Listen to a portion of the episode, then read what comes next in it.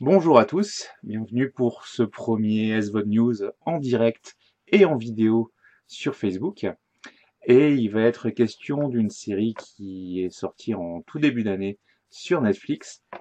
Et je vous dis, si je vous dis Messia, Messia c'est quoi? C'est une série donc euh, un peu événement, un peu polémique, euh, sortie sur Netflix donc en 1er janvier 2020. Alors commencer l'année avec un Messi, euh, il fallait oser. Euh, Netflix l'a fait. En tout cas, euh, c'est une série vraiment réussie, qui est très très dérangeante. Et je vais essayer de vous dire pourquoi sans spoiler, en tout cas en restant le plus neutre possible sur l'intrigue.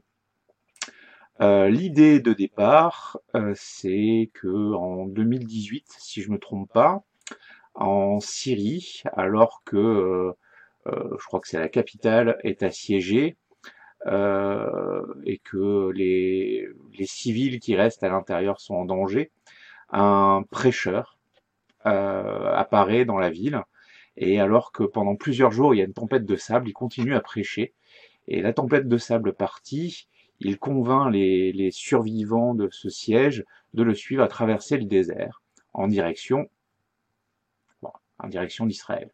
Allez, on le dit.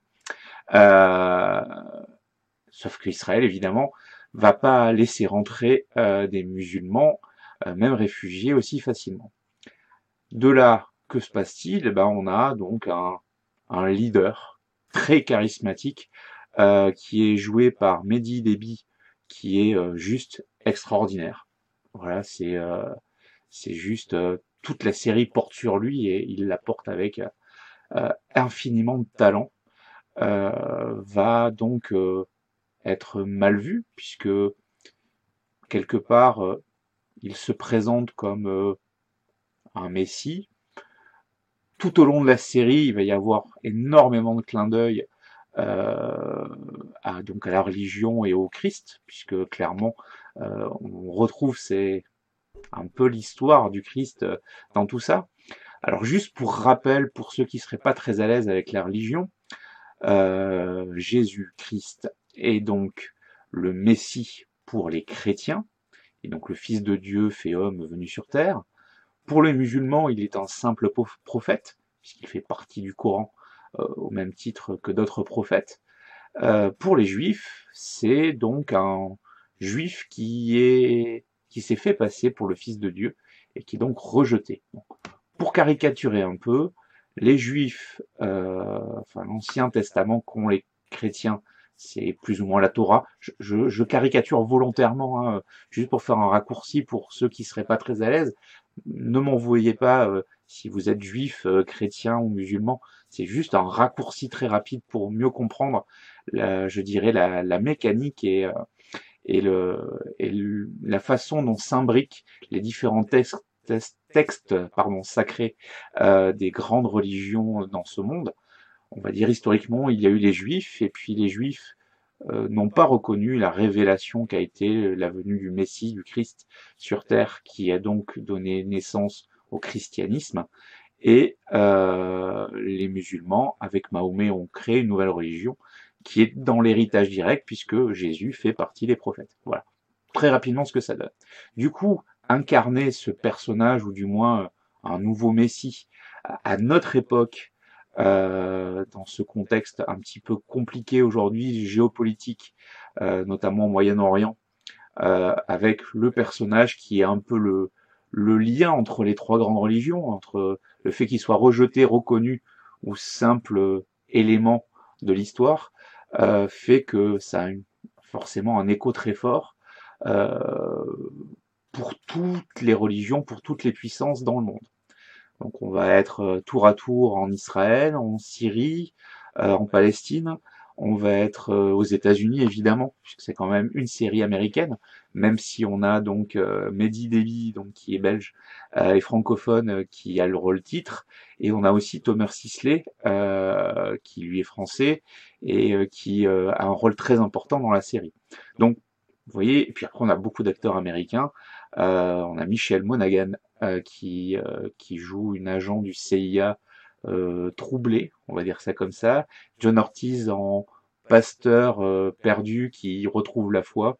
Bon, en tout cas, on a toute une flopée de, de personnages très riches en background, très joués très intensément. Et à tous les moments euh, de la série, notamment à la fin de pratiquement tous les épisodes, on a cette remise en question de est-ce un politique, un militant politique, euh, comme certains voient euh, Jésus dans l'histoire euh, de l'humanité comme un, un révolutionnaire, euh, tout cas pas quelque chose de religieux, mais quelque chose de politique au sens euh, vouloir faire modifier les mentalités, porter la révolution, ou est-ce réellement un être divin qui qui est dans cette série ben, Tour à tour, on se pose la question et, et j'aurais tendance à dire que si on est croyant, je pense que on peut y trouver un Messie. Si on est complètement insensible aux religions, aux croyances. On pourra y voir une dimension purement politique euh, et de manipulation des médias, des peuples, etc. Euh, si on est un peu plus un peu plus modéré dans l'un ou dans l'autre, on peut voir quelque chose qui peut-être est, justement entre les deux. Euh, en tout cas, à la fin de la saison, euh, on a des réponses. On les a pas toutes, et donc ça mérite une deuxième saison. En tout cas, c'est un regard sur notre société très intéressante. Ça parle de choses plutôt tabous. Euh, ça parle des religions. Ça parle de de l'excès euh, que certains religieux ou euh, fanatiques vont utiliser vont utiliser la religion pour arriver à leur fin. Euh, il y a des modérés, il y a des gens ouverts, il y a des gens fermés. En tout cas, il y a, vraiment tous ces regards euh, différents sur toutes les religions. J'allais dire, en tout cas, sans jamais juger, il n'y a pas de religion supérieure à l'autre. Il y a peut-être juste euh, le fanatisme face à la modération. Ça, clairement, le, le fanatisme est, est dénoncé et en même temps, il est expliqué.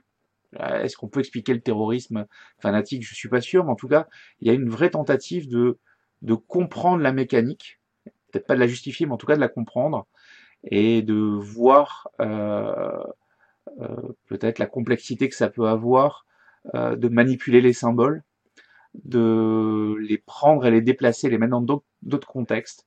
En tout cas, c'est une série qui laisse pas du tout insensible si on est euh, si on a une culture religieuse ou qu'on est croyant. Je pense qu'en plus, elle est vraiment intéressante et intelligente euh, elle repense notre société et comment elle réagit. Et moi, je, je pense que voilà, c'est le type de série en tout cas que j'aimerais voir plus souvent et qui a totalement sa place euh, euh, sur une plateforme comme Netflix. Là, pour le coup, euh, c'est difficilement mettable sur une chaîne. Hein. Je, je suis pas sûr qu'en France une chaîne aurait le courage de, de diffuser ce type de série parce qu'elle est fortement clivante, elle est forcément quelque part, elle va mettre en opposition différents groupes d'individus, qu'ils soient religieux ou pas.